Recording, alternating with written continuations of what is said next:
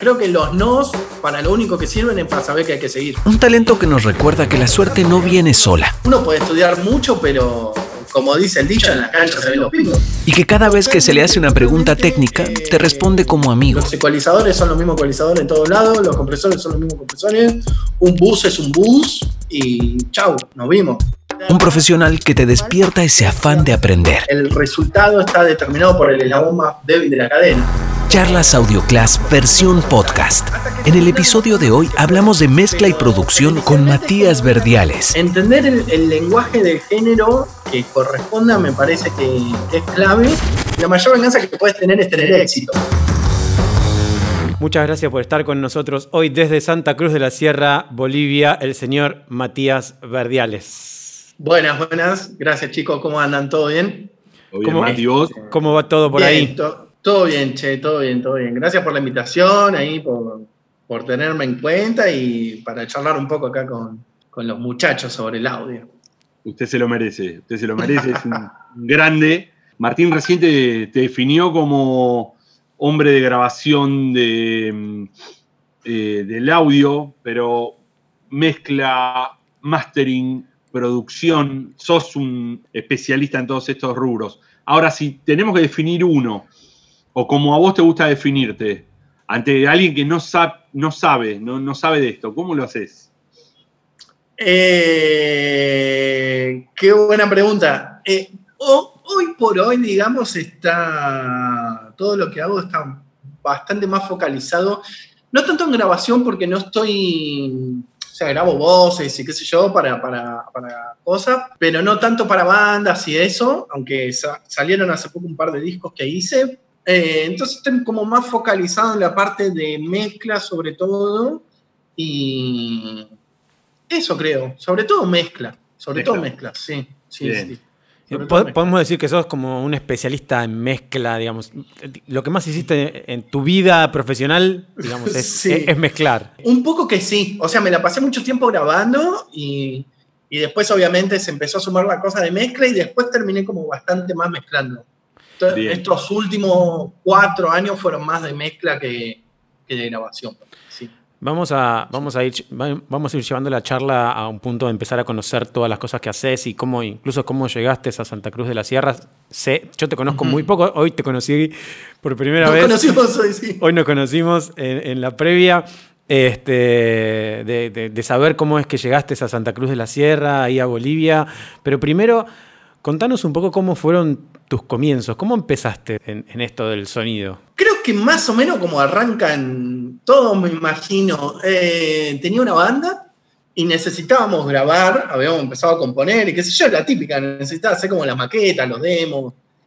Y venía de estar tocando en otra banda diferente donde el bajista, le mando un beso a Gerardo si en algún momento ve esto, era el que estaba, en ese momento estábamos como grabando un disco, yo me sumé a una banda que estaba grabando en ese momento, y entonces aprendí de él como en nuendo, cómo cargar un audio, cómo, cómo grabar y qué sé yo, y cuando volví a armar la banda de toda la vida con mi mejor amigo, era- yo era el único que sabía abrir un programa y crear un canal. Y con eso empezamos a, empezamos a armar maquetas. Y después dije, yo laburaba de otra cosa, o sea, toco desde siempre, pero, pero nunca había visto la música como un sustento eh, económico. Este, así que siempre laburé de otras cosas. Y en un momento dije, en estos demos tienen que sonar mejor, tengo que hacer que mi banda suene mejor que esta porquería que estoy haciendo.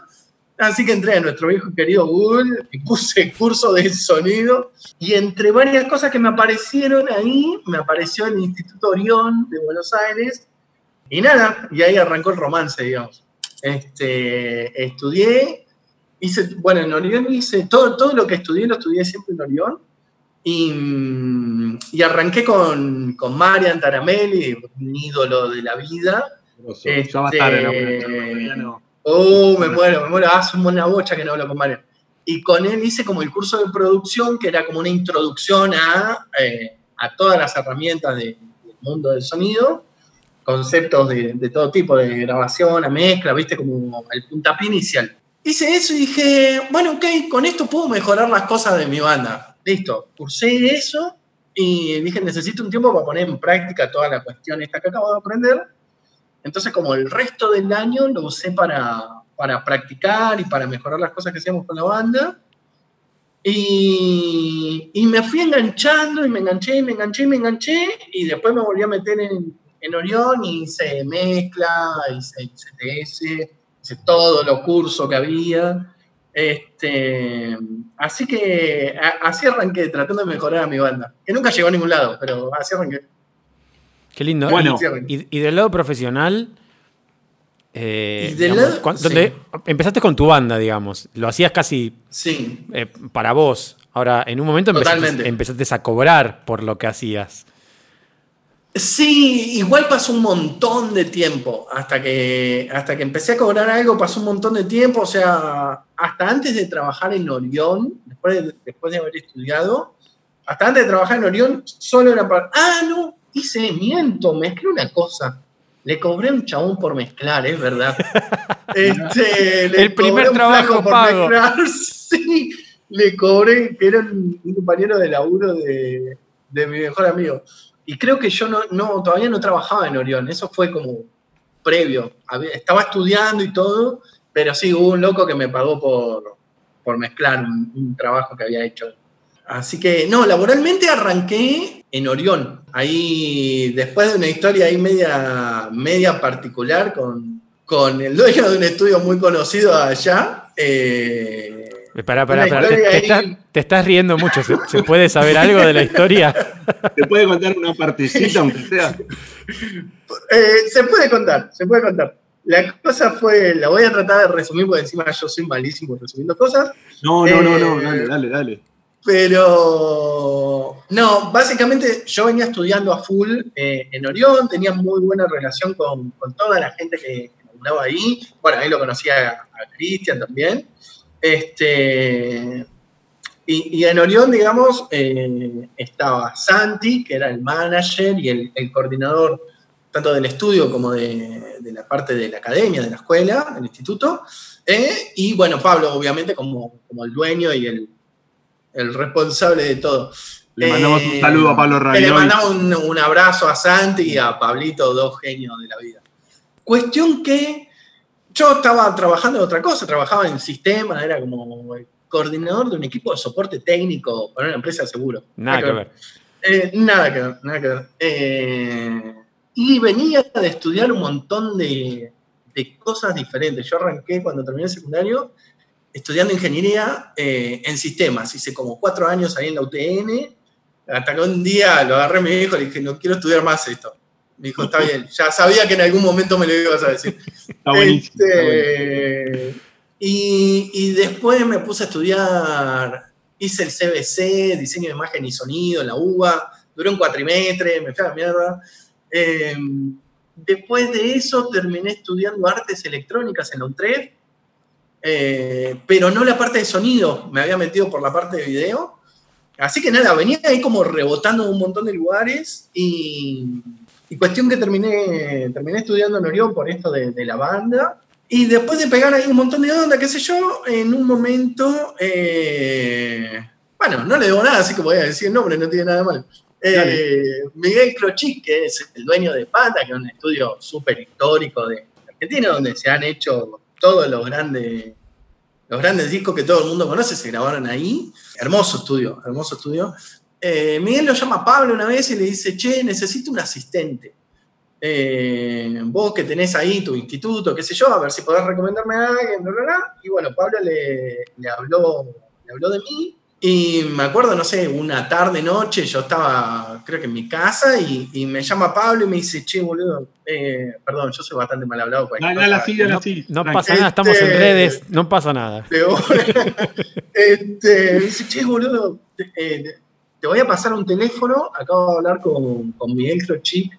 Encima yo lo había conocido hacía poquito porque se había hecho un workshop de grabación que había hecho Pablito Fontán, habíamos ido a un workshop de, grabación en Panda, así que ya había conocido el estudio, lo había conocido a Miguel, habíamos hablado 30 segundos de cosas de sonido. Eh, me dice, estuve hablando con Miguel, necesito un asistente, yo le hablé de vos, eh, no, ni, existía el WhatsApp en ese momento. Llamalo y reúnanse a ver si sale, me dice, estaría buenísimo. Yo flasheando en colores, digamos. este, se, estaba, se estaba abriendo la posibilidad de, quizás si todo salía bien, de trabajar en el estudio en ese momento más importante y más reconocido de Argentina. Cuestión que lo llamo, pum, quedamos para, para ir, salgo el día que era la, la, entrevista, salgo de mi trabajo, me voy hasta allá, no sé qué, pum, llego, nos pusimos a conversar, yo le contaba un poco qué venía haciendo, que estaba estudiando, que estaba estudiando con Pablo, que estaba trabajando en otra cosa, pero que quería meterle a full al audio, así que nada, estaba, estaba decidido ahí a, a meterle con todo y en ese momento, porque estaban todos los planetas alineados, yo podía dejar de trabajar, digamos, estaba dispuesto a renunciar a mi trabajo y meterme ahí 24 horas por día a, aprender hasta que estuviese listo para, para, poder laburar. Bueno, bueno, buenísimo, no sé qué, hablamos, después te llamo y volvemos a hablar. Bueno, dale, listo, súper. Este, Felicidad hasta ese momento. Claro, viste, salí y dije, oh, ojalá la puta madre, vamos, que salga. Esto, este, perdón, Mati, era como, sí. le vamos a contar a la gente que por ahí no, no, o arrancó estando los primeros pasos o todavía no arrancó, era sí. la forma antigua de empezar a trabajar en el medio, que uno entraba en un estudio grande, alguien te apadrinaba y vos Exacto. en todo. ¿Sí? Exactamente. De hecho, es, es, medio raro eso porque, digamos, si bien no es como la manera tradicional de empezar en un trabajo, eh, en los estudios suele pasar, y es como el método, si vos no estás recomendado, el, el laburo en estudio no, no, es como de currículum, este, de, ok, vengo, te dejo mi currículum y cualquier cosa me llamás. Es como siempre medio como por recomendación. Pero aparte de la recomendación, te tiran a los leones y te dicen, bueno, dale, porque si el recomendado claro. no va, chau. Sí. sí, exacto. Este, así que bueno, estaba ahí, esperé como a los dos días o algo así, me llama Miguel, me dice, che, venite que quiero conversar unas cosas, que se me estuvieron ocurriendo, no sé qué. Bueno, dale, de una. Voy al, vuelvo al estudio, eh, nos ponemos a conversar, la conversación se puso media rara en un momento, porque él me empezaba a contar sobre los gastos que tenía en el estudio, de lo difícil que estaba todo, y de que como yo tenía que, que, aprender a usar, porque digamos, uno, uno puede estudiar mucho, pero como dice el dicho, en la cancha se ven los pingos. Este, entonces vos podés estudiar mucho, podés mirarte todo el manual, no sé, en el caso de Panda tienen una, una API, un SSL, vos podés mirarte mucho el manualcito de la consola, pero hasta que no estás ahí y entender realmente lo que es enfrentarte a una pachera, entender realmente cómo, cómo resolver las cosas, todos los pedidos que pueda hacerte cualquiera y lo que sea, necesitas un training sabroso, digamos. Por, por eso yo estaba... Sí. Claro, por eso yo estaba en ese plan de, ok, largo todo y me meto acá hasta que me diga que, que estoy para trabajar. Eh, entonces, la conversación arrancó como por ese lado, ¿no? Que qué sé yo, y que para que vos aprendas, yo tengo que aprender las consolas, la luz y todo, y eso me genera un montón de gastos. Y yo medio que no, no, no estaba cachando de qué venía la cuestión, fue como, sí, entiendo, yo también en mi casa, ¿no? para tener la leche fría tengo que tener la ladera prendida. Este, y, y en un momento fue como, entonces estuve pensando que te puedo armar un curso con el asistente del otro estudio, porque Panda tiene dos estudios, tiene el de abajo y el de arriba. El de abajo fue el primero, pero es el más chiquito de los dos, digamos. Y me dice, yo te puedo armar un curso con fulano, no me acuerdo el nombre de, del chico que me mencionó. Y bueno, cuando vos termines el curso, si funciona, te pones a trabajar. Y fue como un momento, no sé, yo venía a trabajar, ¿no? A, a que me vendan un curso. Este, el curso gratis. Como el coso de Herbalife. ¿El curso no, gratis no, o el curso pago? No, recontra pago. Este, o sea que vos tenías que eh, eh, hacer un curso pago para empezar a trabajar en el mismo para lugar. Para empezar a trabajar, exacto. Para exacto. formarse como asistente, todavía no estaba, para, vas a trabajar, o sea, no había seguridad es, tampoco. No, no, no, no, era así, salía todo bien y gustaba como yo había aprendido, eh, entraba como asistente, entraba como asistente. Claro. Eh, y me dejó, viste, ahí como medio descolocado. Le dije, mirá, no sé, eh, no es lo que yo tenía en mente, déjame que lo piense. Y bueno, siempre de alguna manera como que pesaba la cuestión de que es el estudio o era el estudio más importante, un estudio súper lindo, digamos, debe ser muy bonito trabajar todo el tiempo ahí, o no, no lo sé, pero no dejaba de ser una situación donde me pedían a mí pagar una cosa para empezar a trabajar. Entonces le dije, mira, déjame pensarlo y mañana te llamo y te cuento. Bueno, dale, porque vos pensás que acá yo tengo un montón de chicos que vienen y me dejan el currículum y estás teniendo vos la oportunidad. Dale, dale, ok. Ok, dale. Eh, ¿Viste? Salgo de ahí medio desorientado. Le cuento a Pablo, le cuento a Sati, le digo, che, mirá, estuve acá en la reunión, fue medio raro, pasó esto. Y no, no sé bien qué onda. Nada, Pablo me pidió disculpas porque se sintió mal porque me estaban tratando de vender un curso y él me había recomendado para laburar. Pero le dije, no, no, no hay nada que, que disculpar, digamos. Eh, es esta la situación, yo le voy a decir que no, pero, pero nada, te cuento por si tenés que recomendar a alguien más, estaban vendiendo un curso.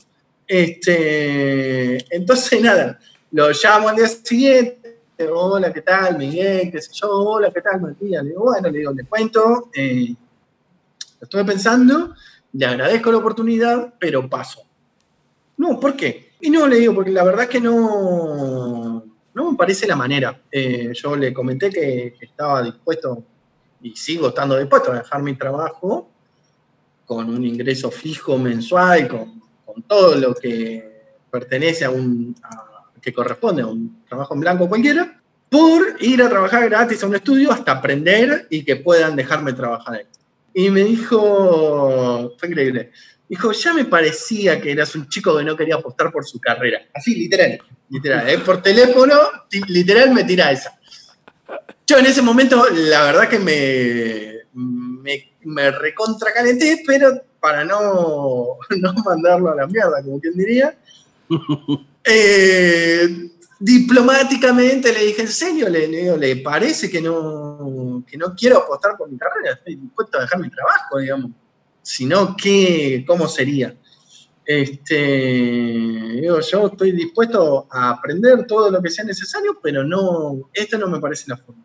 No, pero bueno, que si a vos te llaman David Rhodes, vos le vas a decir que no. Yo no creo que David Rhodes estén cobrando un Claro. curso. O sea, yo me he enterado mil veces.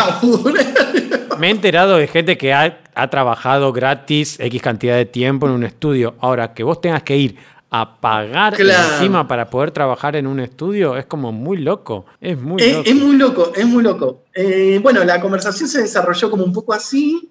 Él me decía que no, que yo estaba equivocado. Yo le decía que, que estaba todo bien, que le agradecía, pero que no me parecía la manera.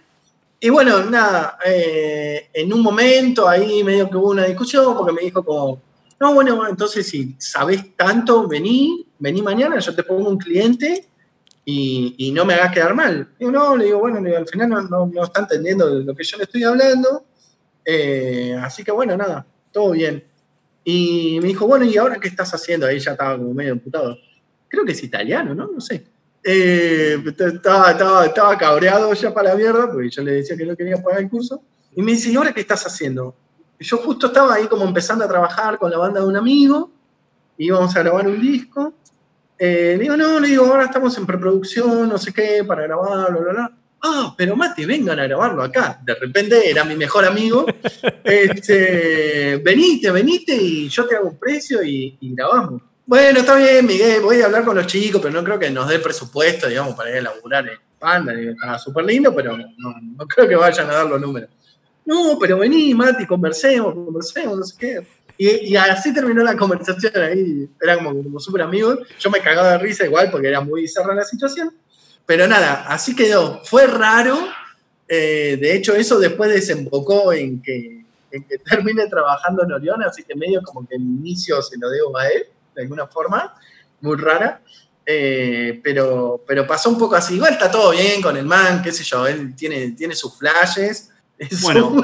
Pero ese no a, a una situación muy. La verdad es la primera que la escucho. Yo escuché Sí. millones ¿eh? de, de- querer vender cursos, todo, pero a lo sumo, como dijo Martín, porque también muchas este, formaciones hasta se paga un sueldo básico de asistente.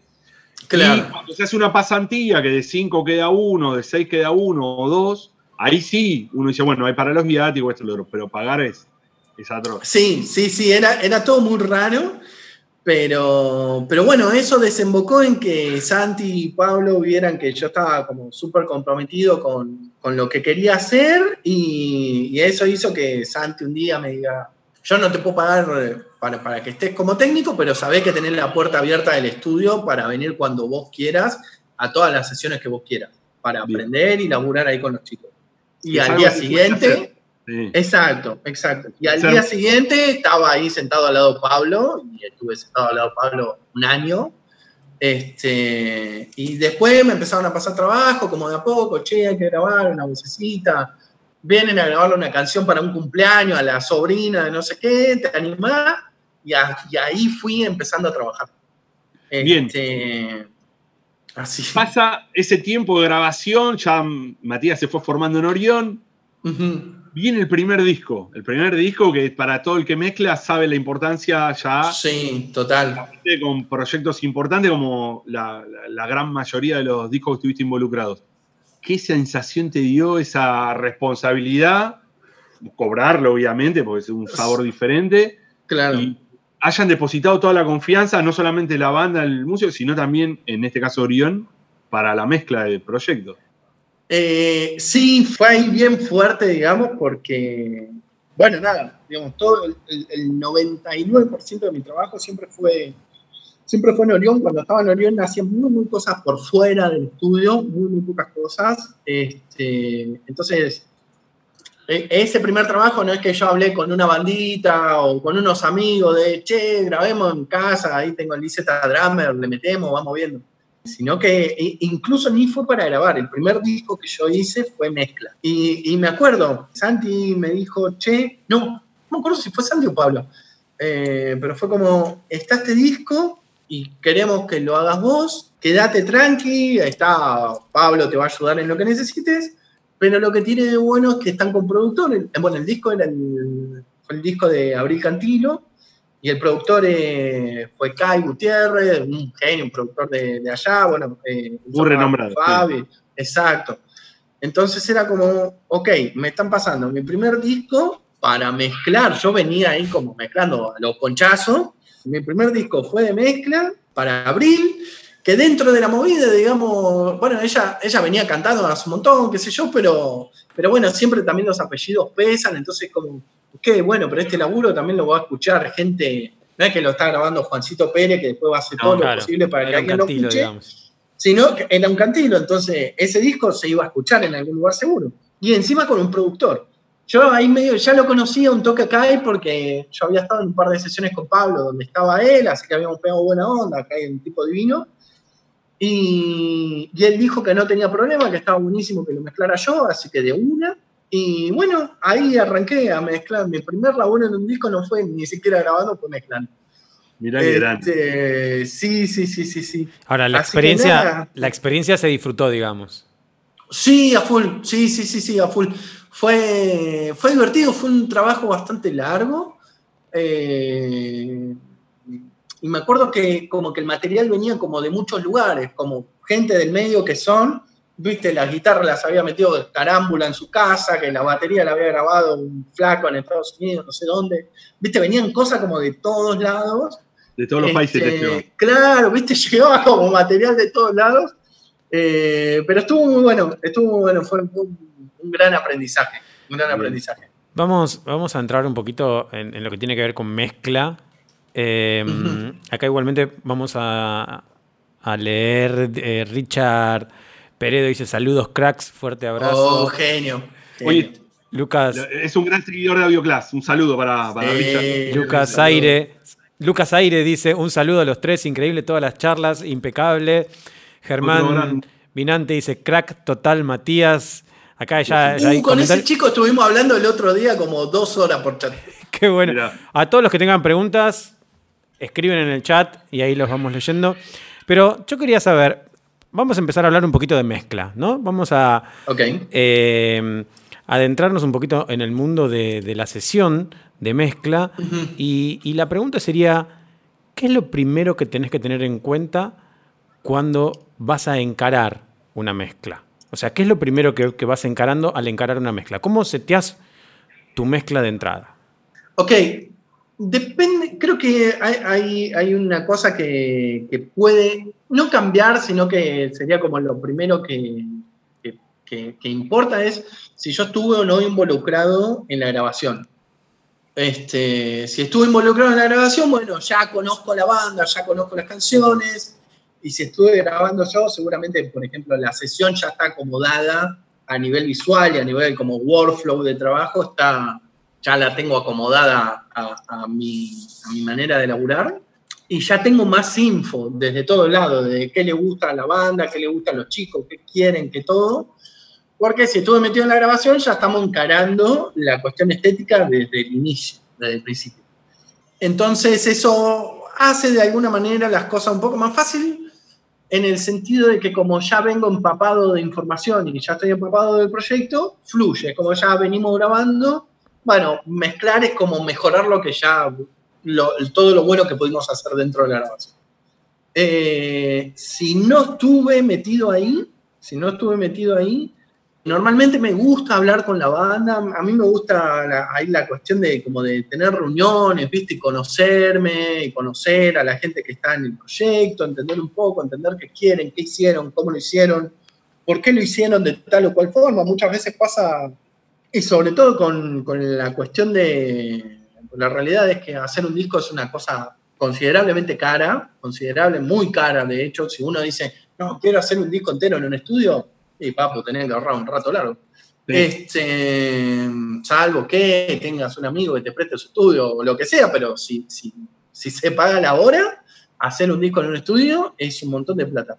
Entonces, muchas veces lo que sucede es que por ahí graban eh, o en sus casas o, con un amigo que los ayudó a grabar o fueron y grabaron en un estudio las baterías, pero después metieron el resto en sus casas y como que hicieron algo y después dicen, bueno, ok, no pudimos, el presupuesto que teníamos, de última no lo gastamos en grabar, pero lo podemos meter en la mezcla.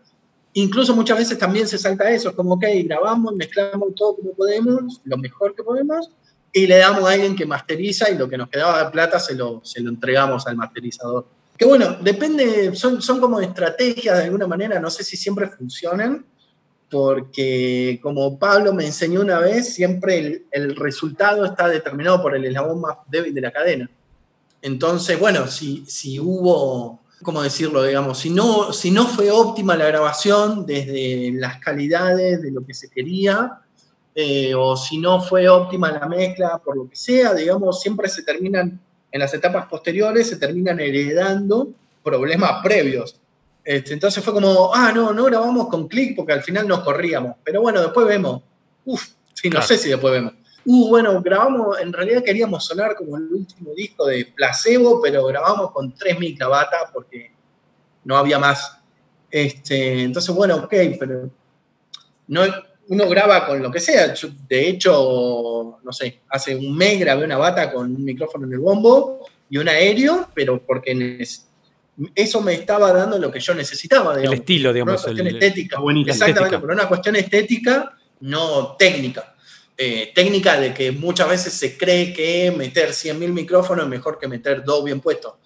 Eh, pero, pero digo, bueno, si, si, yo no estuve metido en el, en el, proceso de grabación, trato de enterarme un poco cómo lo hicieron, pregunto, consulto, che, ¿y esto cómo fue? Ah, ¿viste? Como para saber un poco de dónde viene la cosa. Y, para mí también es súper importante generar como una especie de, lenguaje en común que tiene que ver con, con, la música, con la música que ellos escuchan, con la música que ellos consumen, con la música que quieren hacer, que están tratando de hacer, o cómo les gustaría sonar y todo. Porque muchas veces, por más que no sean géneros similares o bandas que, estén totalmente vinculadas, hay, influencias que, no sé, por ahí vos estás grabando algo como una cosa ahí como medio indie, medio limpio, en el sentido de que no estás ni usando ni mucha vista, ni qué sé yo, pero por ahí tus influencias vienen desde otro lado, digamos. No sé, eh, cuando hice, cuando terminé el año pasado el disco de la Luz Mandarina, por ejemplo, una banda preciosa de, de acá de Santa Cruz.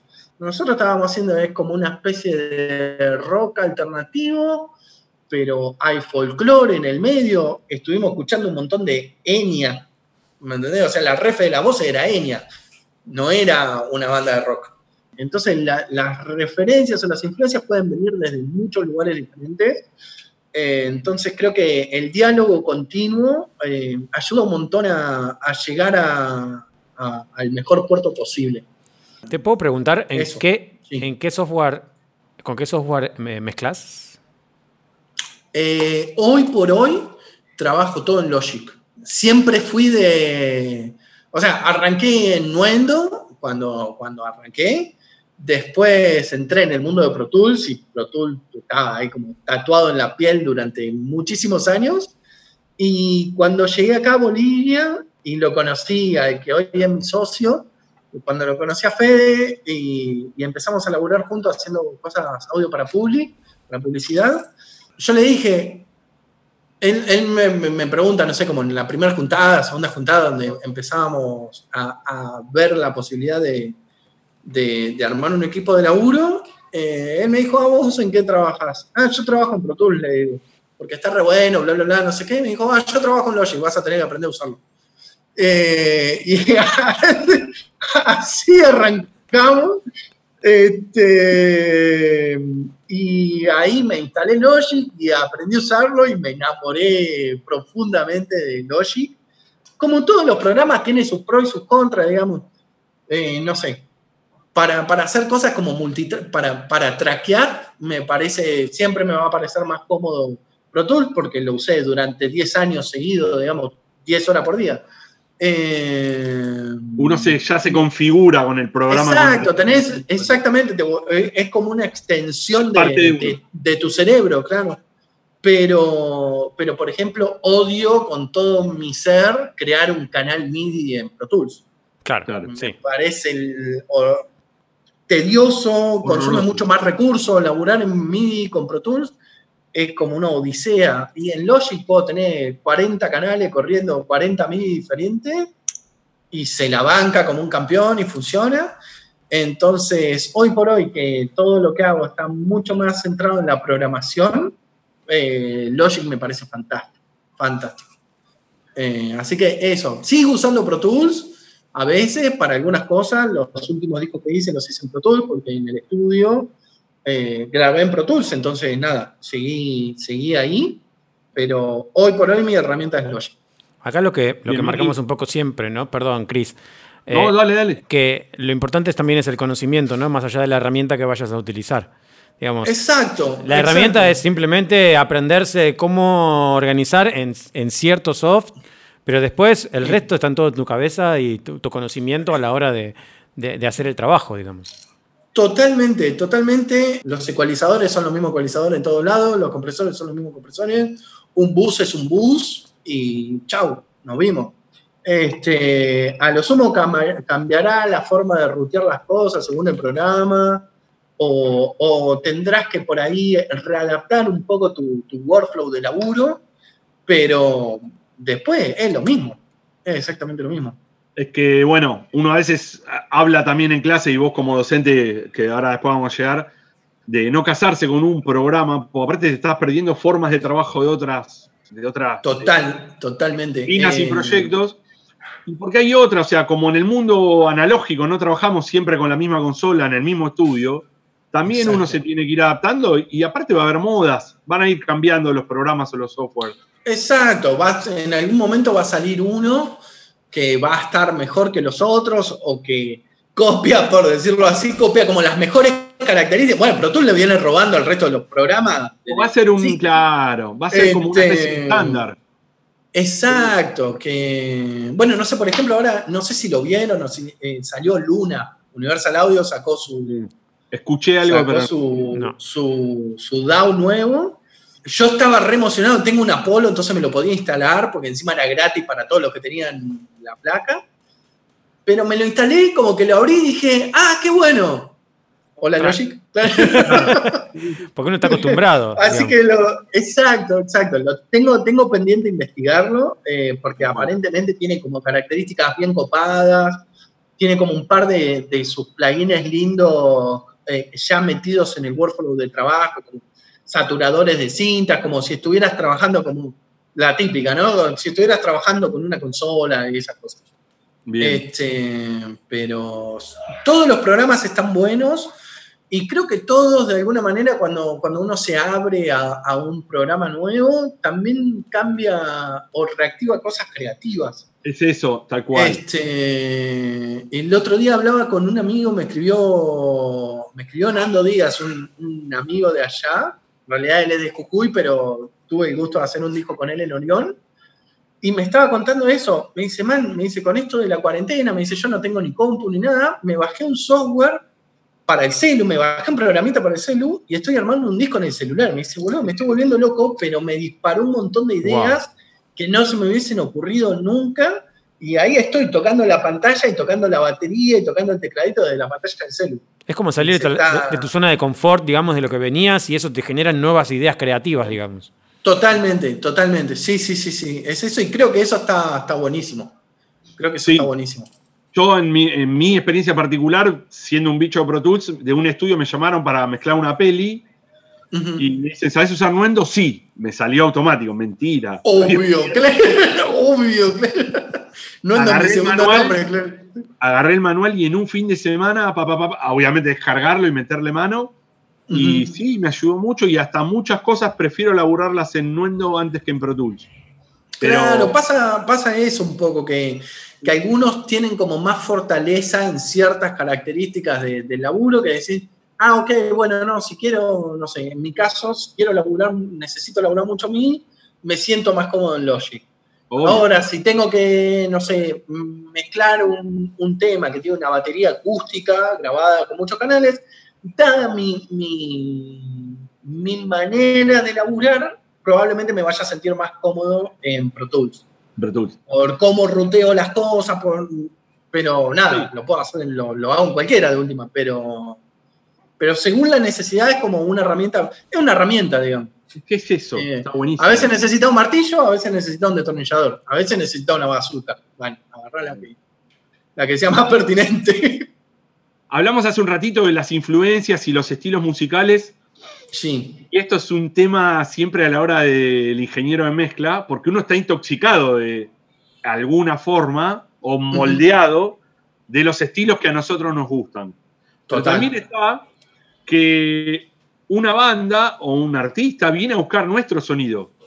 ¿sí? Sí, Entonces, ¿cómo vos eh, ves el tema de la influencia y hasta qué nivel o hasta qué porcentaje influyen todas esas influencias musicales en tu laburo de mezcla? Y si te pasó de alguna vez trabajar con estilos que nunca eh, estuvieses este, empapado, ¿hasta qué punto vino todo el tema de, de la excavación, de ir a investigar, de meterte a- a estudiar el género? Está bueno, está re bueno. Creo que es súper importante, por ejemplo, yo con, con, con mis alumnos ahí en, en AEA, le mando un abrazo a Fer.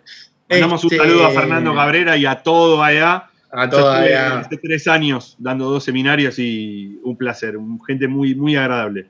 Este, una de las cosas que siempre hablo con, los chicos cuando, cuando vemos mezcla eh, es eso, es la importancia. A ver, uno puede escuchar música por, por gusto y hasta por costumbre. Es como, ah, no, ok, bueno, yo me crié escuchando punk. Desde los 10 años escucho los Ramones, buenísimo.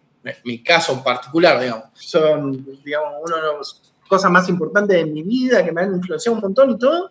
Pero con los años, incluso de grande, eh, empecé a abrir como más la cabeza, porque bueno, cuando uno se mete a laburar en audio, indefectiblemente, salvo que seas un tipo muy cerrado y que seas consciente de que al cerrarte vos cerrás tu mercado, si no, necesitas escuchar todo, necesitas escuchar qué pasa, necesitas escuchar qué, cuál es la tendencia, qué es lo que está pasando, porque eventualmente, y debería de suceder, si trabajas en un estudio, va a caer gente de todo tipo. Entonces yo un día estaba grabando tango, al día siguiente estaba grabando black metal. En mi vida pensé que iba a grabar black metal, grabé baterías y, un- una- y- y un montón de cosas para black metal. No me sentía familiarizado con el género, me sentía como medio raro, pero ahí poniéndole huevo y escuchando. Por eso también es importante como ese diálogo con, con los músicos y todo, es, ok, ¿qué, qué cosas te gustan a vos? Y por ejemplo, una cosa que yo hacía mucho y, y, que en realidad hago cuando tengo una sesión, en Orión me pasaba porque estaba como todo el tiempo empezando a trabajar con gente que no conocía.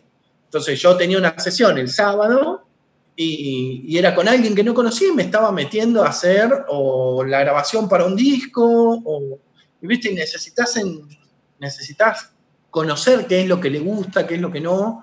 Referencias Entonces, también.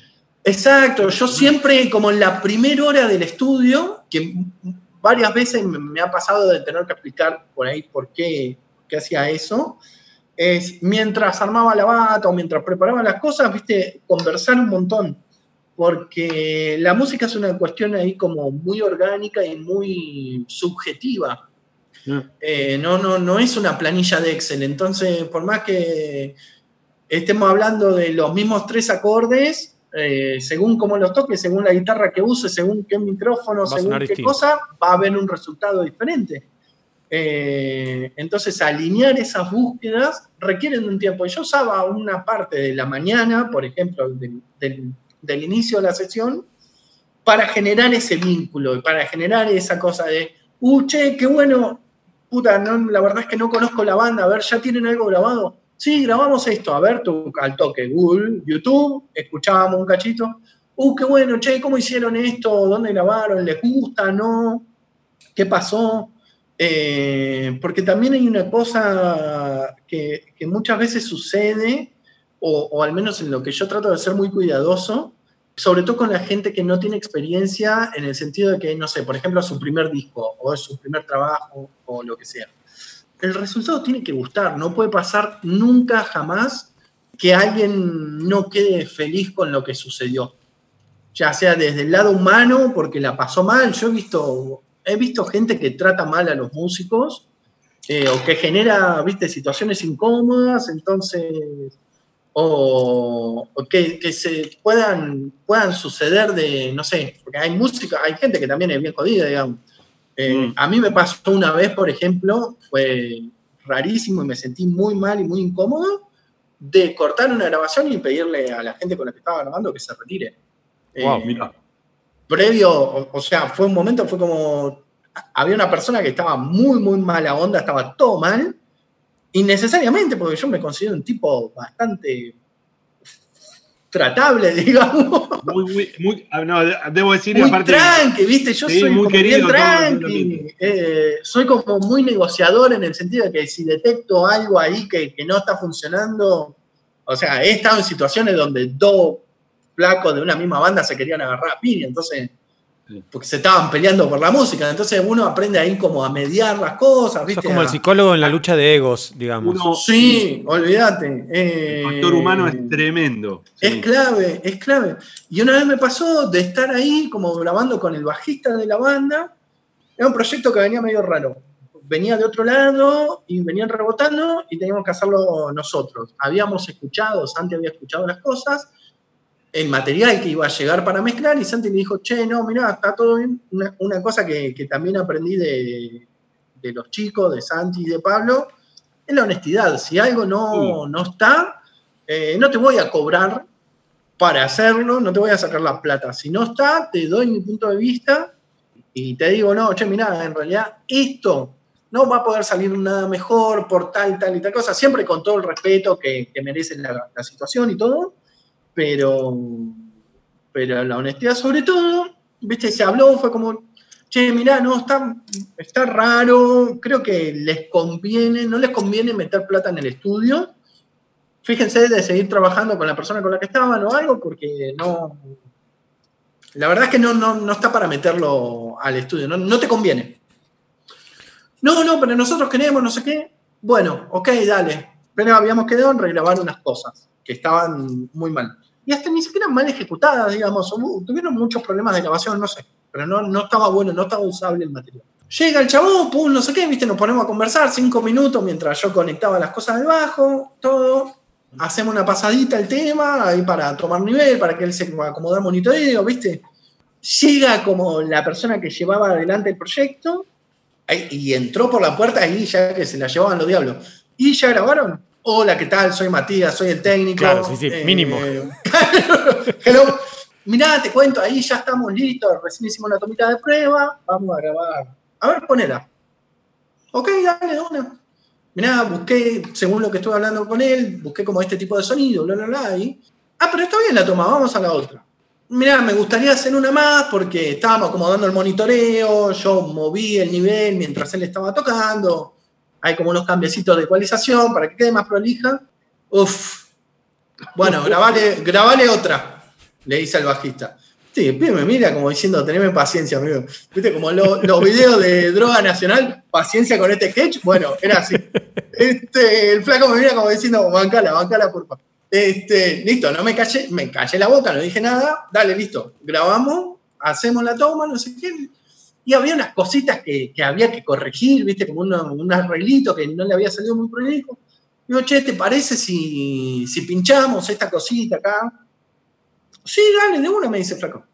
Y, y- y la chica esta eh, vuelve a tirar como otro comentario ahí, como muy, muy mala onda. Yo mirá, le digo, está todo bien, vos sos el cliente, estabas pagando, está todo fenómeno, pero estamos corrigiendo, estamos grabando. Y nada, tiene que quedar bien. No, pero si ya estaba bien. ¿Y por qué estamos grabando de vuelta? ¿Por qué venís de otro estudio eh, que, donde estaba todo mal? ¿Y por qué no encontramos la situación de estar grabando de vuelta si ya estaba todo bien? Damos paciencia y no sé qué. Siguió muy, muy mala onda la cosa. Todo mal. Y en un momento le dije, chicos, denme dos segundos, por favor. Lo llamo a Santi y le digo, man, le digo, no, no sé, boludo. Digo, me siento rarísimo, esto está todo mal. Eh, la mina me está tratando como el culo, me está contestando re mal. Yo le estoy poniendo la mejor onda, pero la verdad que esto no, no va a prosperar. Y si yo te voy a hacer un disco, te aviso en este momento que es la primera vez que te voy a decir que no. Este, no, Mati, quédate tranquilo, me dice. Decirles que se retiren. Agradecerles, hacerles un bacán de las cosas. No le cobramos Wow. la hora. Decirles muchas gracias, pero yo no te voy a exponer a, a una situación de mierda. Este, vuelvo y le digo, chicos, disculpen, miren, vamos a hacer una cosa, vamos a terminar la sesión ahora. Yo la verdad es que creo que hay una situación muy incómoda. No entiendo bien qué es lo que está pasando. Yo le estoy poniendo la mejor de las ondas, pero siento que no está fluyendo. Entonces, todo bien, si trajeron un flash, pásamelo y, y te copio, no te cobro nada, quédate tranqui. Después Santi conversa con ustedes. Ah, y tuvo que ir a pedir permiso, dijo la mina. Ok. Oiga, No, no, no, no. señora, por favor, claro. ¿Qué está pasando acá? Claro. Este, eh, ay, mira, lo tuvo que ir a avisar que no sé qué. Y, pero, por favor, retirémonos. Si trajiste un pendrive, dámelo. Viste, yo ya ahí ya me puse la gorra. Se, se me fue la buena onda. Digo, terminamos acá. Le pido disculpas, le digo al chabón, no a la mina, digo, te pido disculpas. No, quédate tranquilo, me dice, flaco, como diciendo, esta el- Es que en un punto, la, la- la buena predisposición también de la gente para trabajar en algo artístico es fundamental, ¿no? O sea, no podés. Es que es clave, man, si, si vos no, no, no estás receptivo, no estás Empecemos, buena onda, exacto, podemos discutir si te gusta o no lo que estoy haciendo, pero de ahí a, tratar mal a las personas. Eh, Mati, tengo un par de mensajes que quería leerte antes de hacerte la siguiente pregunta. Dice Alexis Javier, dice genios. Acá hay un mensaje que dice, un saludo grande, orgulloso de ser el hermano de alguien que le pone tanta pasión a lo que hace. Germán. Verdiales. Germán, Un abrazo, guachín. Y acá tengo otro Muy también, un mensaje muy lindo. Ahora, por ahí me voy a poner a llorar yo, ojo, ¿eh? Te- te anticipo. Dice, Mati, un beso enorme y verte tan feliz de hablar de tu pasión, que es la música, me llena de alegría. Abrazos a la distancia, besos, mami. Ah, Noemí. Una un saludo. Un saludo, un saludo. Gracias Sí, por sí, estar sí. ahí de ese lado. La familia siempre es un apoyo muy grande, sobre todo cuando uno está afuera, ¿no, Mati? Sí, totalmente, totalmente, totalmente. Y mi vieja siempre bancando.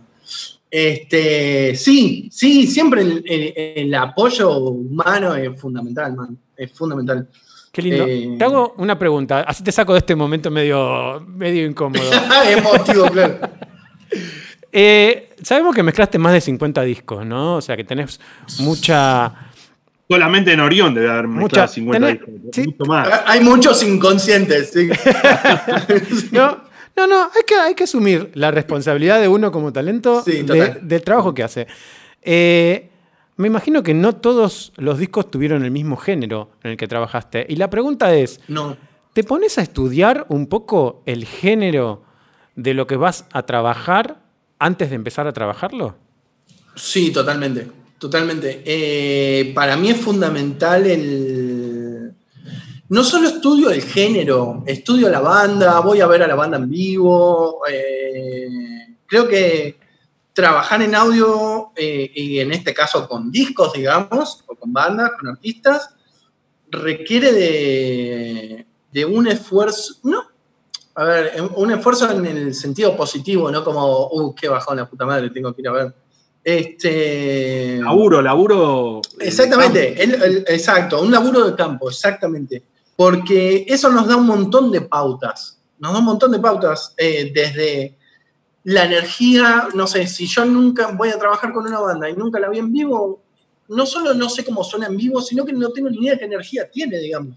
Porque una cosa es la situación normal de laboratorio, en el estudio, donde graban todos separaditos, tener una referencia de guitarra, graba el batero, y listo, ok, sí, el tipo tocó a tiempo, hizo sus arreglos, está todo buenísimo.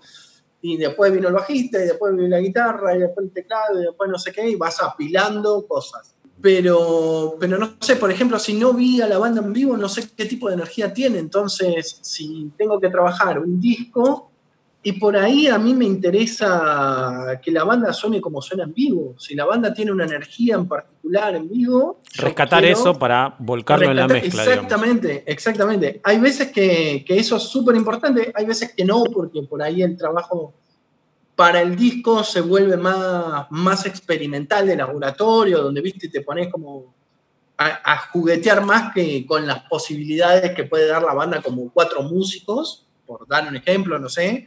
Eh, por ahí pinta agregar teclas o cosas, entonces te metes como en otro mundo de, de producción y de investigación pero para mí el ver cómo son en vivo es clave, entender el género es clave, porque todos los géneros tienen, ok, sí, toda la, el 99% de la música tiene un bombo y tiene una caja, eh, un, un redoblante.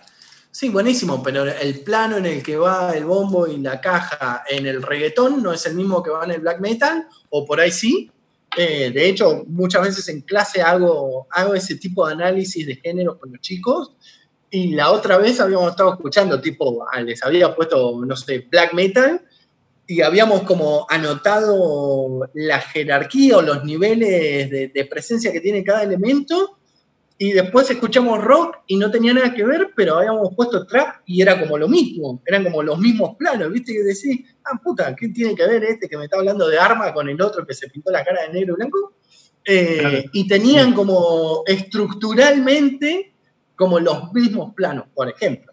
Eh, pero, eh, pero entender el, el lenguaje del género que corresponda me parece que, que es clave no para estar totalmente anclada a eso decir, ah, no, ok, estoy grabando y estoy haciendo un disco de folclore, entonces tiene que ser así, así, así, así. Ese es como el punto de partida, es como, ok, salvo, sí, para, para estar dentro de una especie de estándar, si se quiere, y que, que el que escucha escuche algo más o menos que se esperaba, te sirve, te sirve entender ese lenguaje, de cómo ponen los sonidos, qué, qué presencia tienen o no, pero también, digamos, el conocer las reglas, de alguna forma, te permite también saber cómo jugar para romperlas. Claro, por lo Eh, menos cómo, cómo empezar para después hacer tu propio tu propia Exacto, onda, digamos. Exacto, exacto, sí, sí, sí. Que nada, incluso eso para mí se hereda hacia todos lados. Para mí la parte teórica del audio es fundamental, pero no para después, eh, y no lo digo como mal para el que lo hace, digamos, porque creo que todos pasamos, cuando estamos en el audio, todos pasamos por una etapa, creo, siempre como muy nerd, muy, muy de, de cuidar todo, y esto es así porque es así, qué sé yo. Sí. Y después en un momento ya te chupa un huevo y poner el bajo pañado a la izquierda y que venga Sí, alguien sí, no importa, algo. y que me digan que no. Este, Claro, que me digan que no.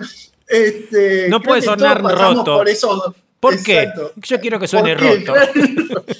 Este, pero creo que el, conocer las reglas o el entender el juego que estamos jugando es lo que te permite después romperlas o torcerlas para, a tu favor, digamos, y no bajo el discurso de, ah, yo hago lo que quiero porque esto es arte. No, bueno, sí, está todo bien, pero alguien te está pagando, entonces estás esperando un resultado específico de tu laburo, y si vos no conoces las cosas, si no conoces las herramientas, si no conoces la teoría, no tenés herramientas para resolver los pedidos del cliente.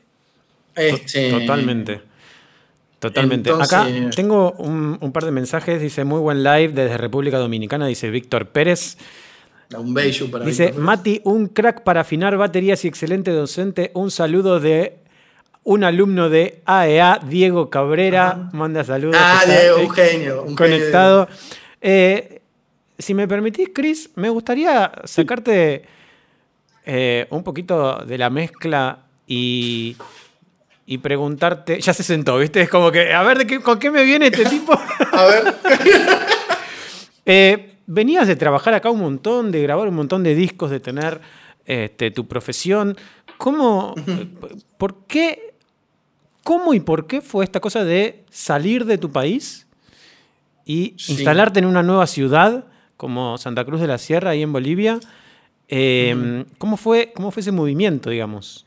Eh, fue un movimiento bastante como kamikaze de alguna manera, que, requirió de, mucho apoyo de, mi familia, de, mi esposa, de, apostar a, a, que lo que estaba haciendo este, iba a ser para mejor, pero todo, todo arrancó porque, bueno, nada, yo me fui de Argentina hace tres años en abril de, estamos en el 2020, en, en, abril del 2017. El 4 de abril me fui de Argentina. incluso el tiempo previo, pues no sé, uno a veces habla con gente que se fue a otro lado, y qué sé yo, y por ahí lo estuvo como súper planeando y todo, de, no, ok, yo dentro de dos años voy, estoy haciendo todo esto para en dos años irme a tal lado porque quiero tal cosa y qué sé yo. Lo, nuestro fue bastante, bastante más rápido fue como desde noviembre a abril, digamos. Hubo, entre que lo conversé con Nati y nos fuimos, hubo cuatro meses para él. En ese momento estaba muy dura la situación, bueno, hoy no me quiero ni imaginar, eh, pero en ese momento estaba bien jodida la, la, cosa. En el mundo del audio estaba, estaba todo muy, muy parado. Estaba muy complicado y yo trabajaba únicamente de, de lo que era mi, mi mi vida en ese momento, que, seguía haciendo trabajar en Orión, digamos, ya, ya vivía de la música en ese sentido, ya hacía rato que no, que no estaba ni en ninguna empresa ni nada, y se había empezado a poner todo, todo bastante, bastante difícil. Cuando fue la ola de despido, le tocó a Nati también, en un momento le, le tocó a ella, y entonces estábamos ahí como medio jodidos en ese sentido, y, básicamente, personalmente, como la, las opciones que sentía que tenía era, ok, si esto no mejora, me tengo que volver a meter en una empresa. Y no quería volver a meterme en una empresa. O sea, si tenía que hacerlo, lo iba a hacer, obviamente, pero era como la última opción. Era la última opción. Y Pablo llevaba ya mucho tiempo, llevaba años diciéndome, boludo, andate a Santa Cruz, andate a Santa Cruz, que él venía a dar los seminarios a la academia. Pablo Rabinovich, ¿no? ¿Hablamos? Pablo Rabinovich, sí, sí, sí. Y él siempre volvía loco, le encanta acá, y volvía y me decía, Mati, Santa Cruz es hermoso, andate, andate, andate, andate. Y yo con, con Mateo, con mi hijo y con Nati era como, no, boludo, no puedo. O sea, no, no estoy solo, no es una cosa tan fácil. No, fíjate, porque allá hay posibilidades. Bla, bla. Y nada, bueno, eso estaba como siempre en mi cabeza, llevaba años, pero siempre le había dicho que no, hasta que en un momento dije, che, ¿será? Y entonces un día le dije, ahí me lo, me lo crucé en el estudio, en un rato que él había terminado la clase, yo había terminado de grabar, no sé qué. Dije, boludo, vení, tomame un café, contame qué onda Santa Cruz. Este, ¿Por qué? ¿Qué estás pensando? Y no sé, más le digo, está, me parece que, llegó el momento. Y entonces me dijo, no, mirá, me dice, yo está esto, esto, me dice, yo te puedo poner en contacto con, Fernando de la academia, muy probablemente le vaya a interesar que tenerte como docente, tenerte como, como técnico en el estudio, qué sé yo. Eh, me dice, yo te puedo poner en contacto con él, pero no conozco a nadie. Y me dice, no sé, no sé si, si eso bastará o no, digamos, para, para sustentar una familia, un alquiler, un todo. Eh, le digo, bueno, vos preguntale, anda preguntándole qué onda, anda preguntándole si le puede llegar a interesar o no. Fer le dijo que sí, que le súper interesaba.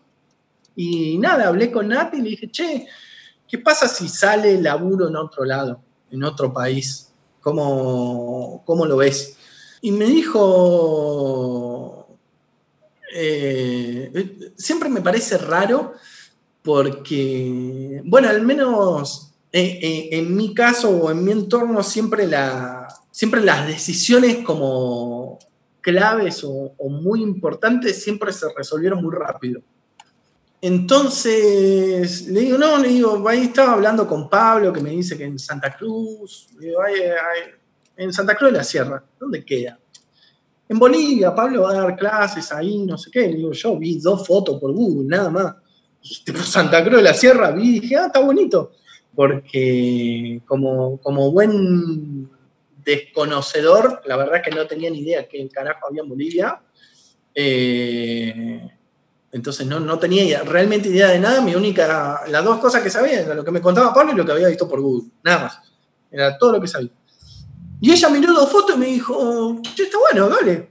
Y ahí hablé con, con Pablo, me dije, bueno, de una, mirá, me interesa justo allá tenía, tenía un amigo que, también fue alumno de Cris, Jorge Rosas. Porque le mandamos un este, saludo. Jorgito, un genio.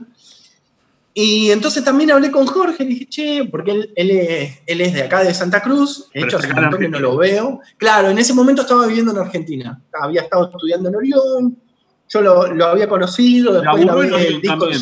Él laburó en Orión, exacto, sí, sí, sí, sí, sí, él laburó como técnico en Orión también. Y justo le conté a Jorge porque él podía llegar a tener como un poco más de info. Y me dijo, mirá, me dice, Santa Cruz está re bueno, me dice, te cuento, el mercado tampoco es una cosa que se mueva un montón y qué sé yo, pero déjame que te empiezo a conseguir como un par de contactos. Y bueno, me consiguió teléfonos de, diferentes personas que, tenían estudios y, demás.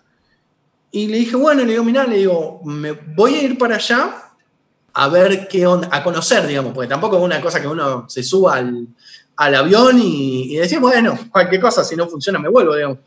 Este, sobre todo con una familia cuestas, ¿no? Sobre todo con una familia a cuestas. Y, viste, hablé con Nati y el plan era como ir los tres a conocer, a ver qué onda. Pero la verdad es que no, no daban los números ni en pedo para viajar los tres y estar 15 o 20 días viendo qué pasaba. Así que tuvo que confiar en mí y me fui solo, me fui 20 días, llegué justo para el día de carnaval Acá carnaval es como lo más importante que sucede en Bolivia, entonces está paralizado el país entero durante cuatro días. Y yo había sacado el pasaje sin tener ni la más puta idea. le dije a Jorge, le digo, che, estoy viajando el 24 de febrero. Ah, sos un genio, sacate, va a caer justo para carnaval, no podés hacer nada. Va a estar cuatro días encerrado en, tu en el lugar donde estés. Que de hecho, bueno, Jorge me prestó, me prestó una casita para quedarme, que, que tenía el padre en un lugar.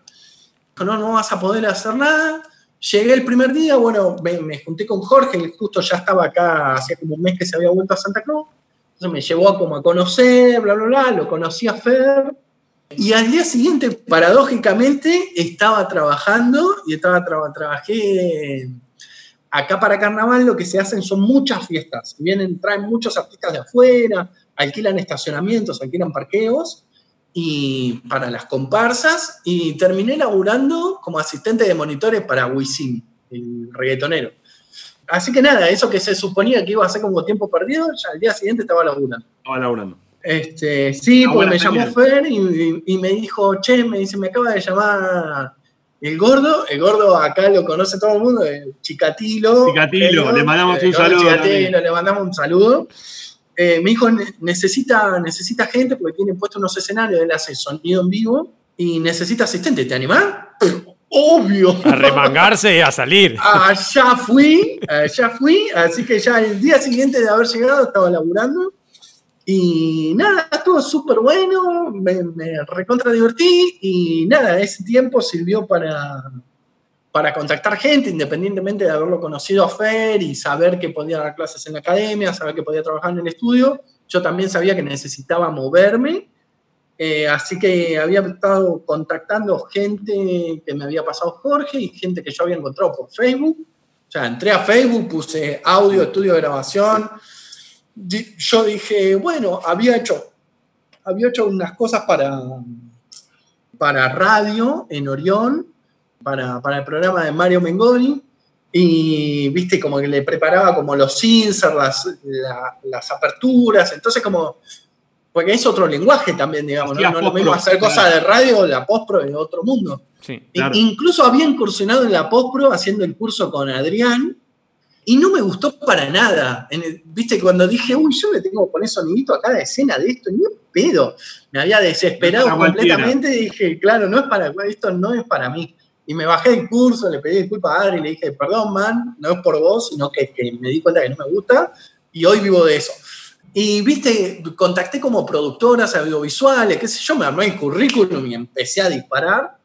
Y me respondieron un par y lo conocí a, a José Cabruja, genio que me dijo, mirá, yo trabajo con tal y tal persona el sonido, yo hago publicidad, filmo, pero no hago el audio, el audio lo hago con tal y tal. Escribirle, yo les voy a hablar de vos, bla, bla, bla. Eh, entonces ahí lo, lo conocí a, a Cristóbal, que es un chico de Chile que, que vive acá hace un montón de años, tiene su casa de postpro, de audio, qué sé yo. Y también lo conocí, eh, en realidad no lo conocí, le escribí, me clavó el visto, si ves esto, Fede, vos sabés que me clavaste el visto. Eh, me clavó el visto y me escribió el día que me volvía. El día que me volvía me escribe Fede, que hoy es mi socio, es un amigo, me escribe y me dice, che, loco, disculpa que no te contesté antes, qué sé yo, juntémonos, que me interesa, vi tu currículum, bla, bla, bla. Digo, todo bien, pero en dos horas sale el avión, me estoy volviendo. Pero creo que vuelvo. Y si vuelvo, te escribo al toque. Y nada, bueno, y efectivamente, eh, cuando, cuando volví, yo ya había tomado la decisión de, ya le había dicho a Nati que estaba todo bien, que iba a salir todo bien, que estaba bueno, que, había trabajo, que había oportunidades y qué sé yo, así que sabíamos, sabíamos que nos íbamos a volver. Eh, y esto fue a mitad de marzo. Yo vine a fines de febrero, me volví como el 10 o 15 de marzo y a los 20 días ya estaba viviendo en Santa Cruz. Eh, así que fue todo muy, muy rápido, eh, conteniendo el miedo de todo el mundo. Mi viejo preocupado, mi viejo como, che, man, ¿estás seguro? ¿Qué carajo vas a hacer allá? ¿Tenés trabajo? ¿Estás seguro? Pobre Noemí, pobre. Noemí estaba preocupada. Mi, mi vieja también, claro, como... Los padres, los padres son pero- así. Claro.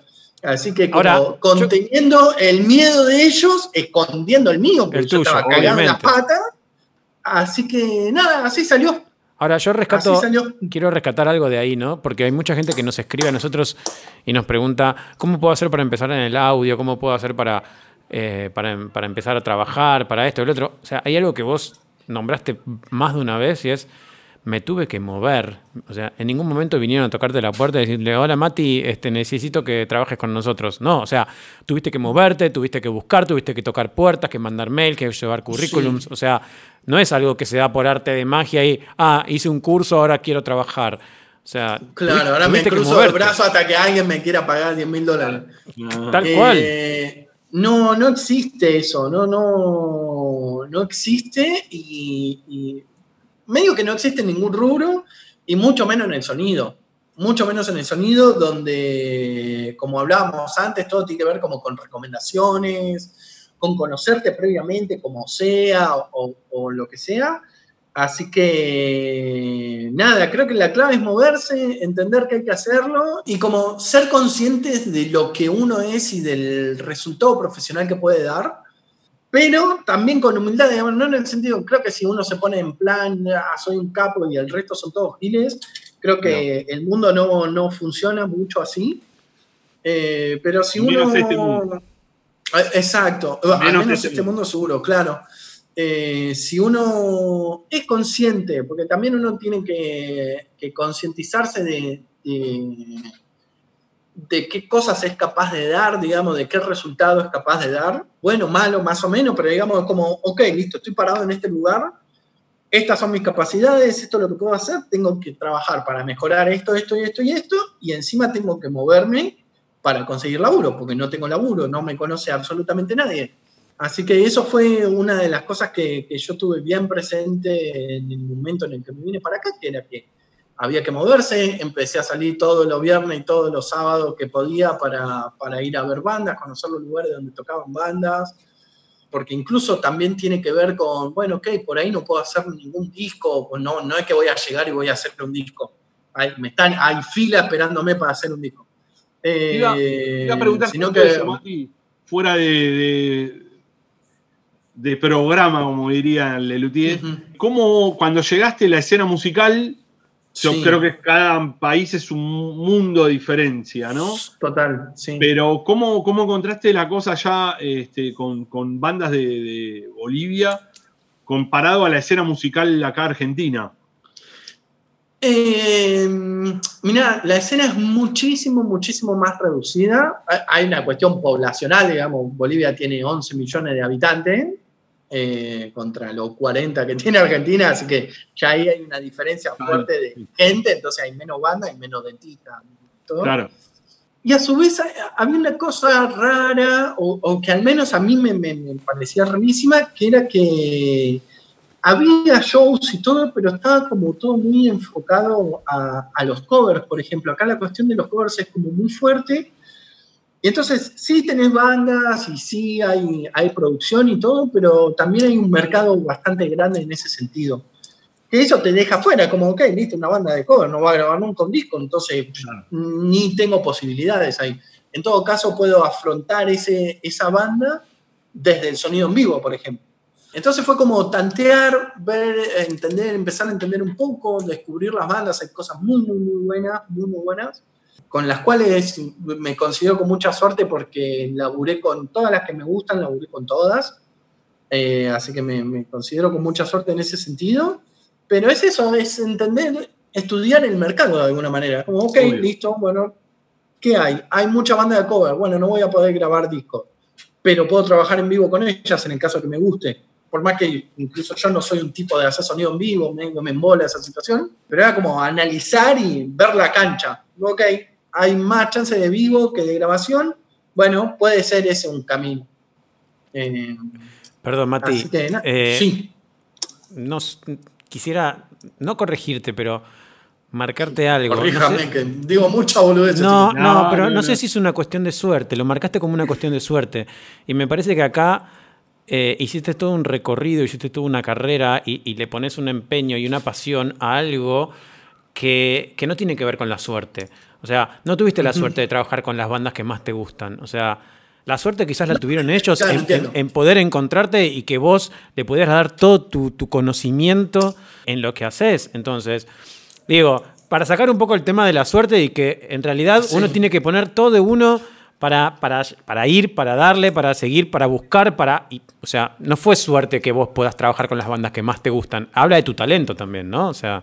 Eh, sí, y de hecho, digamos... No, es verdad. De hecho, ni las busqué yo. O sea, eh, yo fui a verlas. Ahí está. Les escribí, o sea, la fui a ver, me gustaron. Si no pude hablar en ese momento, después la contacté por Facebook o algo, tipo che, man, escuché la banda, está buenísimo. Por ejemplo, lo que hice con, con La Luz Mandarina, eh, el, el, camino fue ese, o sea, lo vi en vivo, fue como, man, esto está buenísimo. Loco, lo vi en vivo el otro día, me encantó. Si en algún momento quieren grabar o lo que sea, me gustaría juntarme a que conversemos. Que claramente. Nos juntamos, pegamos, pegamos muy buena onda y bueno, después salió un laburo. Lo buscaste, no fue, no fue suerte. O sea, y si, y si fue, y si tuvo un componente de suerte, tuviste, digo, voy a parafrasear a mi papá que dice, tuviste la capacidad para poder afrontar esa suerte y, claro. y, y, llevarlo adelante, o sea, porque como, no, sí. no, no, es, no es magia esto. Claro, no, no, totalmente, no, no, no. Perdón, Cris, quiero leer un par de mensajitos. Eh, dale, dale, dale. ¿Me permitís? Eh, hay un mensajito de Alexis que dice, fundamental la buena onda.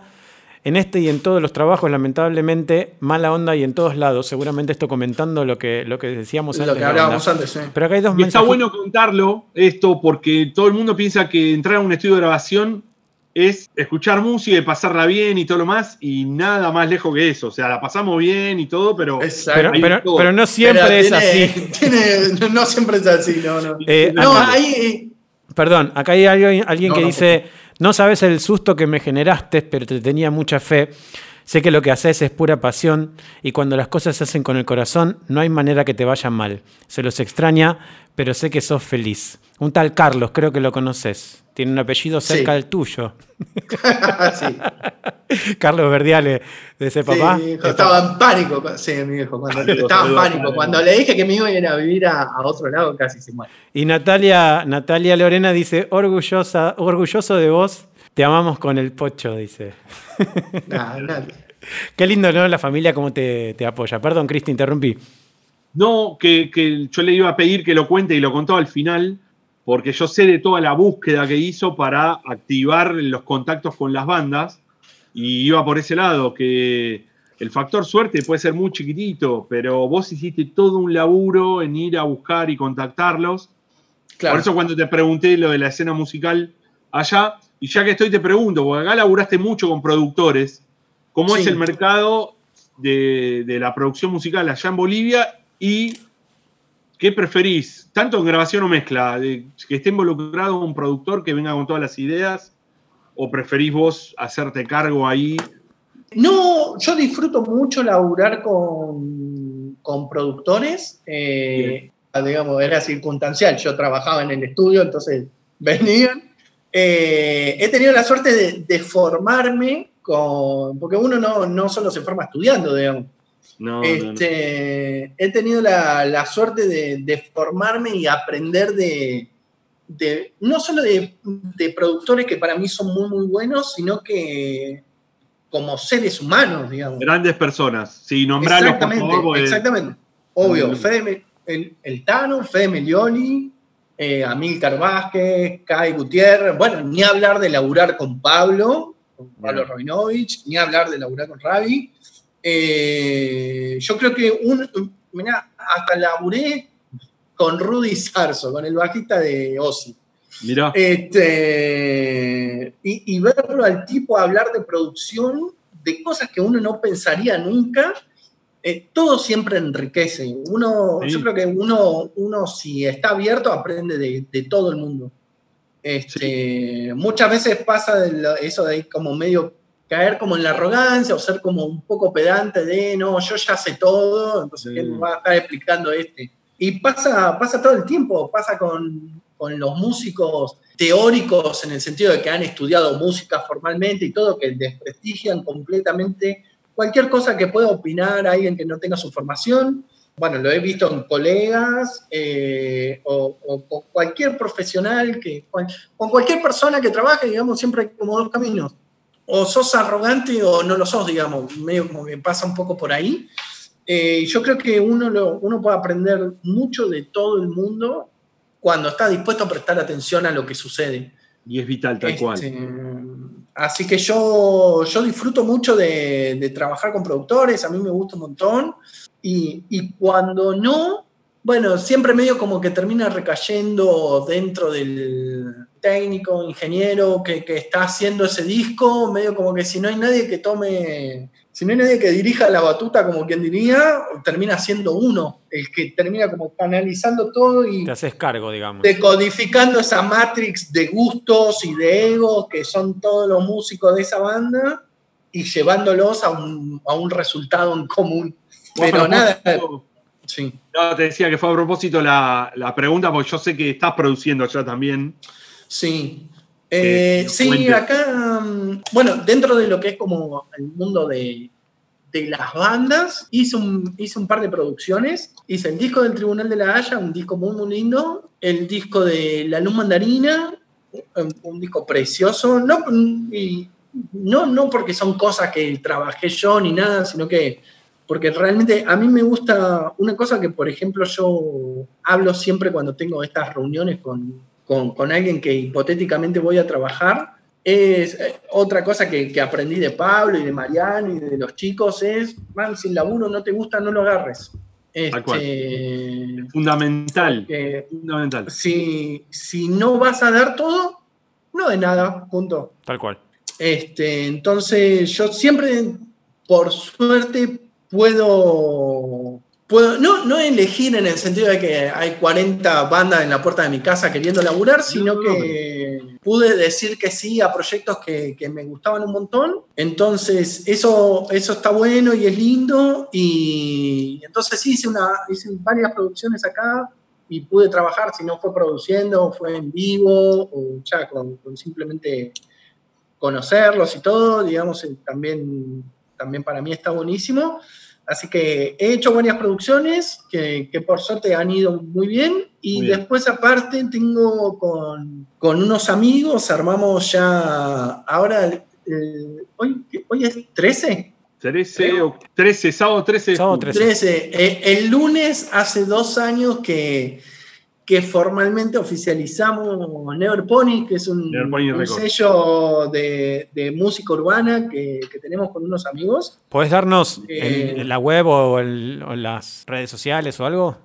Eh, sí, en cualquier lado lo encuentran como Never Pony Records. Perfecto. Este, en Instagram, en Facebook, en YouTube, en todos lados. Así que hace dos años que, que estamos produciendo con los chicos eh, artistas de música urbana de acá de, de Santa Cruz. Bueno, hemos eh, trabajado un par de veces con un chico de Chile también, pero más, más nucleado acá. Así que también producimos, incluso es diferente porque es un laburo de producción en grupo. Eh, ese otro desafío cuando, cuando uno tiene que aprender a, Trabajar en no equipo. solo exactamente entender eh, cómo se trabaja en equipo. Eh, nada, creo que es muy enriquecedor, nosotros estamos súper contentos y, creo que si uno entiende que, el equipo trabaja en pos de que el resultado, el resultado sea lo mejor posible, eh, las cosas fluyen, digamos, cuando uno deja su ego completamente de lado y aprende a recibir nos, eh, no de muchos no, de una idea que sugeriste o de lo que sea, o un planteo de, en mi caso que yo, más que en la producción, estoy más metido desde el lado de la mezcla y el mastering y todo eso. O sea, sí opino en producción, pero no me meto muy a detalle, eso son cosas que hace más Ezequiel o que hace más Noni o que hace más Fede. Yo por ahí lo miro más como de una cosa grupal, más desde afuera y no tan de el tipo de bombo, el tipo de caja, el tipo de ritmo, lo que sea, eso lo, lo, lo, lo manejan más los chicos en el sentido que es más como su tarea de alguna forma y donde están más cómodos. Eh, nada, el laburo en equipo está súper bueno. Una vez que, que se genera la dinámica, está recontra bueno. No tenés que estar dispuesto a hacerlo. Eh, Obviamente. Tal cual. Mati, vamos a una hora y media de charla y creo que podemos hablar. Posta, boludo, no te puedo creer. Posta. Hora y media de No, charla. Podemos estar No hablando todo el día. Eh, Si querés y si te parece lindo, podemos hacer una charla este, en otro momento. Una, hacemos una segunda Claro parte sí. porque me parece Una que hay un montón de material para poder hablar y para poder contar y, y- y adentrarnos un poquito más en la parte técnica, en la parte de mezcla y demás. Pero si te parece, Cris, vamos con la última pregunta. Dale. Así Nada. lo liberamos un poco porque... Más que, más que preguntas, eh, bueno, antes de, la- de las palabras, eh, sé que estuviste laburando a distancia con Fede Palombarini, también le mandamos un saludo, un alumno Eh, un ídolo del mundo. desde acá a Argentina y lo, lo laburaste allá. Esto es lo que permite la tecnología y este Sí, momento, Dios bendiga Internet. Sí, tal cual. totalmente, totalmente. Y, y Este, sé que salió buenísimo, porque lo escuché. El tema que venía ahora era qué palabras le decís a la gente que está o dando los primeros pasos o todavía está estudiando, no, no ha comenzado, ¿sí? En este maravilloso mundo del audio, que es precioso, hay que meterle pasión, huevos, sudor, Huevo. lágrimas, sangre. Huevo, mucho huevo. Bien. Mucho huevo. Creo que es eso, man. Creo que. Porque pasa un poco como desde todos lados, digamos. Uno. El mundo del audio creo que está como. No, no mal visto, sino que no está considerado como, como una profesión como tal. Hasta que terminás demostrando que se puede. Pero, pero inicialmente es como una cosa de, ah, ¿por qué no estudias abogacía? Que, que siempre sale de la preocupación de los familiares, de los padres Vas a poder de que vivir de esto. digamos. Claro, la típica. La famosa, "Che, si no es. ¿Y de qué vas a ¿cómo va a vivir de la guitarrita, claro. Este, y entonces, bueno, como, como es una cosa como en la mayoría de los casos es como bastante externa a las familias, porque de última, o al no ser como una carrera tan tradicional o una cosa tan masiva ni nada, no es que en todas las familias hay músicos o ingenieros de sonido, gente que vive de hacer post-pro. Este, siempre como un poco más raro. Entonces, nada, creo que es huevo nomás, hay que meterle, muy probablemente desde afuera, incluso con buenas intenciones, te pidan que hagas otra cosa o lo que sea. Muchas veces pasa cuando hablo con, los chicos, con, algunos alumnos, que paralelamente están estudiando otra carrera, porque, ok, todo bien, los padres le bancan la cursada, o que vaya, o que lo que sea, pero es como, buenísimo, pero por las dudas estudia medicina. Este, que ojo, las dos pasiones pueden convivir tranquilamente, digamos, no, no, no quiero decir que uno tiene que... Sí, pero el, el, por las dudas, digamos, ¿no? En la, la, poca confianza de poder vivir de esto, digamos. Exacto, exacto, va, va un poco por ahí. A esa cosa en la que nadie le confía, confiarle uno. Si uno realmente cree que es lo que le interesa, porque después también puede pasar que vos decís, uy, qué lindo y qué sé yo, pero después no te gusta estar 12 horas en un estudio o no te gusta estar no, hay, claramente si no tenés cuatro la pasión, horas haciendo una prueba en vivo, lo que sea. claramente si no tenés la pasión. Sí, si no tenés la pasión de esto, no, no vas a Exacto, exacto. Requiere este laburo, cualquier cosa relacionada con audio, requiere un sacrificio extra bien que Sí, sí, sí, bien vi. Entonces, nada, para aquel que, que sienta que le interesa o que cree que le gusta, que le meta, que le meta. Y si se encuentra con gente que le dice que no, que se anote ah. la dirección y después lo vuelve a visitar cuando le haya ido bien y diga, ahora.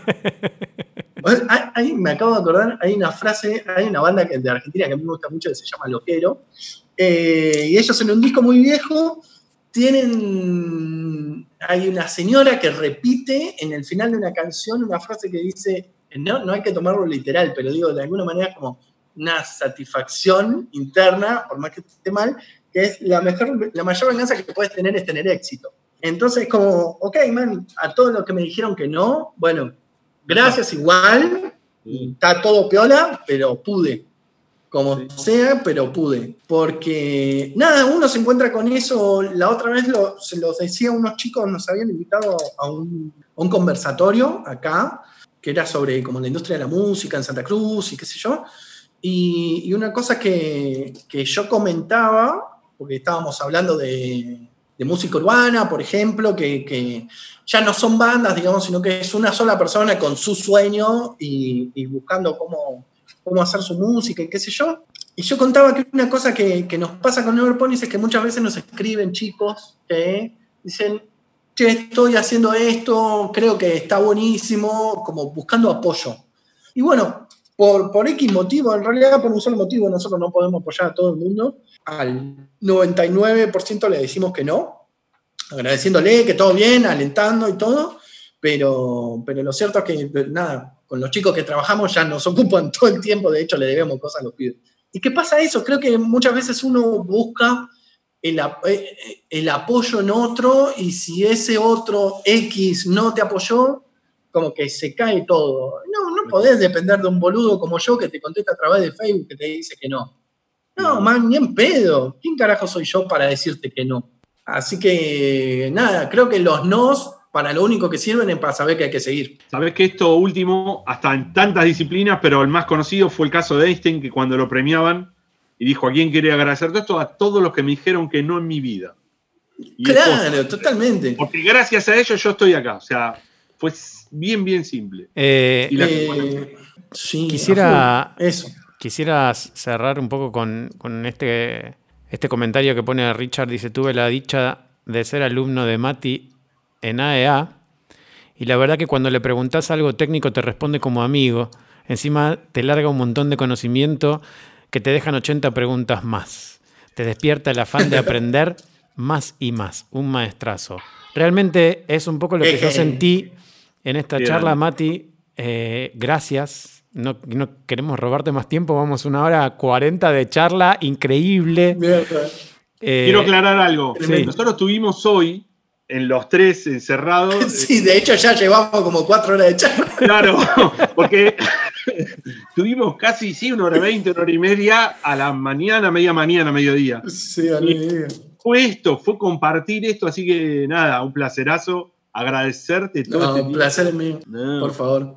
Y Este- sabés que, aparte compañero de Orión, y bueno, también tuviste mucho que ver cuando ya iba y hablaba Palo. Yo caí cuatro meses después de que te instalaste en Santa Cruz Sí. y fui a dar los dos seminarios en AEA. Y sé que tuviste mucho que ver también ahí hablando y comentando sobre lo- los cursos y los seminarios en, en AEA. Así que agradecerte una vez más. Y lo más Por importante es lo que es Mati como persona, aparte del profesional, que lo hace más profesional todavía. Así que To- Totalmente, así que desde el lado de Audioclass, gracias por haber participado de esta charla. Eh, No, por favor, por, gracias por a haber compartido todo tu conocimiento y toda tu historia de vida. Gracias a todos los que escribieron, a los que están del otro lado, a los que los ven en, en repetición, saben que nos pueden ver en YouTube, escuchar en, en- en Spotify, en los podcasts. Eh, así que gracias, gracias a todos, es un placer compartir estos sábados con ustedes.